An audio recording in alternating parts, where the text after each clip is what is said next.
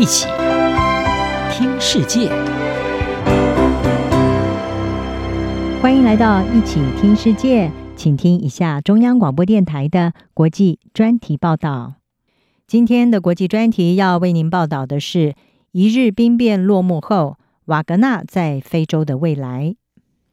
在俄罗斯佣兵组织瓦格纳集团六月二十四号发动的短暂兵变戏剧性落幕之后，西方仍然持续的在观察后续效应。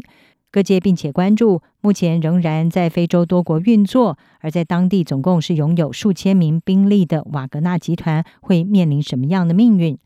作为让兵变落幕的交换条件之一，就是蒲亭他给参与向莫斯科行军的瓦格纳成员几个选项，包括可以加入政府军，或者是流亡到白俄罗斯，还有可以回家。目前各界关注的是，在非洲的瓦格纳成员是不是也会面对相同的前景？目前还不清楚的就是，已经流亡到白俄罗斯的瓦格纳首脑普里格金，他是不是仍然会在当地遥控指挥他的这个私人军队，来履行瓦格纳集团在中非共和国还有马利这些地方的安全合约？不过，俄罗斯的外交部长拉夫罗夫他在六月二十六号的时候就已经出面向中非共和国、马利等这些和瓦格纳有安全合作的非洲国家挂了保证。说当地的安全状况不会有所改变，而为什么瓦格纳会远渡重洋到非洲？根据英国广播公司 BBC 他们的报道是指出，其中最主要的目的就是为了赚钱。曾经执笔一份瓦格纳在中非共和国活动调查报告的专家杜坎，他是说，瓦格纳在中非共和国等非洲国家建立起一种残酷、可以自筹资金的商业模式。其中涉及军事暴力以及对金矿还有钻石矿产的控制。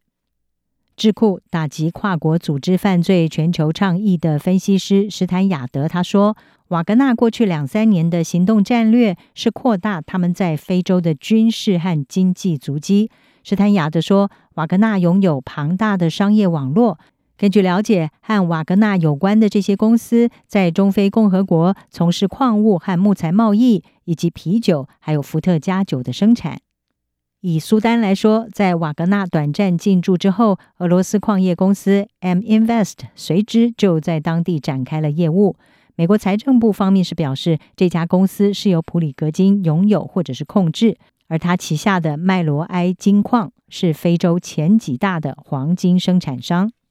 事实上，瓦格纳过去在克里姆林宫的默许之下介入非洲，同时他在当地的活动也提升了俄罗斯的外交还有经济利益。例如，在马利，法国二零二二年初将两千多名的驻军撤离，也结束巴黎长达九年支持马利政府打击伊斯兰极端主义的反恐任务。转折点就是马利的军政权开启了和瓦格纳的合作。而巴黎方面因为不认同这项做法，就将法军撤出，这也是莫斯科所乐见的情形。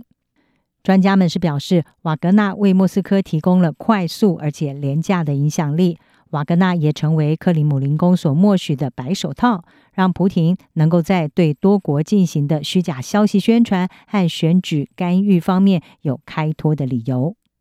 此外，瓦格纳的人权记录可以说是劣迹斑斑。涉及瓦格纳组织的军事行动，导致了更多的平民死亡，而他的战士被控在多个国家广泛的侵犯人权。二零二一年，BBC 的一项调查发现的证据就指向瓦格纳在利比亚的士兵参与了处决平民，还有在首都迪利波里周围的住宅区埋设地雷和诱杀装置。联合国人权机构今年五月的报告，并且指出，二零二二年三月在马利中部穆拉发生了至少五百人死亡的屠杀事件。美国方面认为，幕后介入的外国势力就是瓦格纳。专家们是表示，在叛变事件之后，莫斯科不会轻易的放手瓦格纳在非洲经营的庞大安全还有经济业务。同时，如果没有俄罗斯的支持，瓦格纳未来很难在非洲会单打独斗。而智库国际危机组织的高级顾问布塞尔，他是告诉《金融时报》，瓦格纳严重依赖俄罗斯国防部后勤部门来运送军事设备。如果没有这些支持，瓦格纳会难以长期的营运。英国智库皇家联合军事研究所的研究员，同时著有《俄罗斯在非洲》这本书的作者拉马尼，他是分析，有一种可能性是，如果普里格金没有办法按照和普廷达成的协议一直留在白俄罗斯的话，那么他在非洲拥有的广大业务网络将会成为他的新避难所。拉马尼他说，苏丹或者是中非共和国或许会成为普里格金在中期的未来落脚地点。拉马尼表示，普里格金希望成为俄罗斯非洲政策的代言人和推动者。他并且补充说，即使普里格金消失，瓦格纳在非洲业务也能够继续的生存下来，因为瓦格纳和俄罗斯国防部军事情报局是有联系的，同时管理阶层有许多人是俄罗斯的退伍军人。拉马尼并且认为，还有另外一个可能性，就是瓦格纳的非洲业务也可能会被其他的私人军事公司接掌，例如俄罗斯的能源巨头俄罗斯天然气工业公司旗下的公司。尽管最近的这场兵变对于瓦格纳的非洲业务带来新的不确定性，不过可以确定的是，莫斯科不会轻易的放手瓦格纳已经在非洲打下的根基。以上专题由央广编译，张雅涵撰稿，海清清播报。谢谢您的收听。